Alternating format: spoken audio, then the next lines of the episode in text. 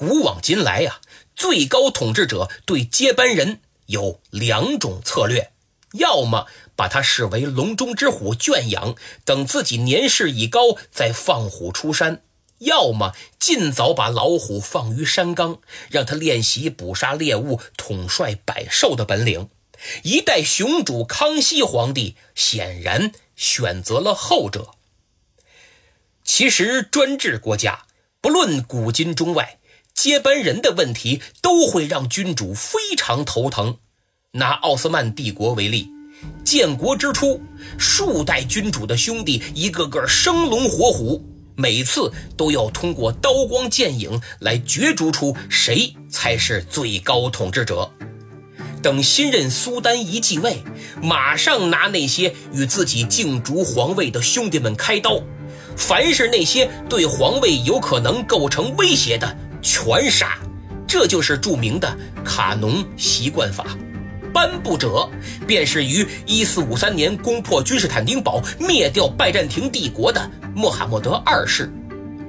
一五九五年，穆罕默德三世继位，他按照卡农习惯法，一夜之间把自己十九个兄弟全部杀死。一六零三年，穆罕默德三世去世。身后只留下两个少不更事的儿子。如果按照习惯法，一个继位，另一个就要处死。但问题是皇子太小啊，万一继位那个夭折，帝国将再也找不出继承人了。由此，卡农习惯法就改为苏丹继位后不再杀死其他所有兄弟，而是将其幽禁。在后宫终日与女眷为伴，对被幽禁者而言，只要自己当苏丹的兄弟不死，还有子嗣，他们就得幽禁致死；但如果当苏丹的兄弟死了还没儿子，他们当中就可能会有人出来继承苏丹之位。虽然奥斯曼帝国血雨腥风的皇位继承总算退出了历史舞台，但一个个长期生长于深宫之中、妇人之手的无知蠢夫登上苏丹的位子，帝国的走向便可想而知。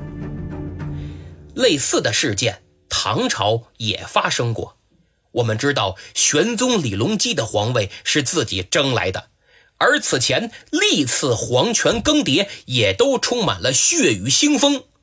鉴于此，随着皇子们逐渐长大，李隆基便把防止政变夺权的问题摆在了迫在眉睫的位置上。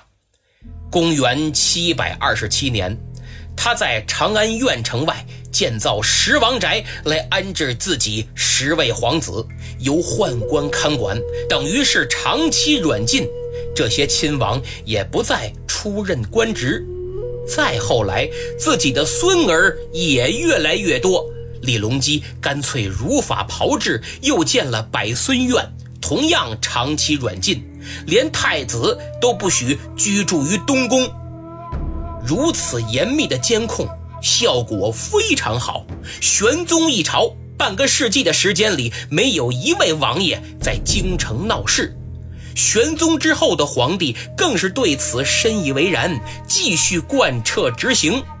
但这种做法，致使唐朝初年生龙活虎的局面终结，大唐开始衰落。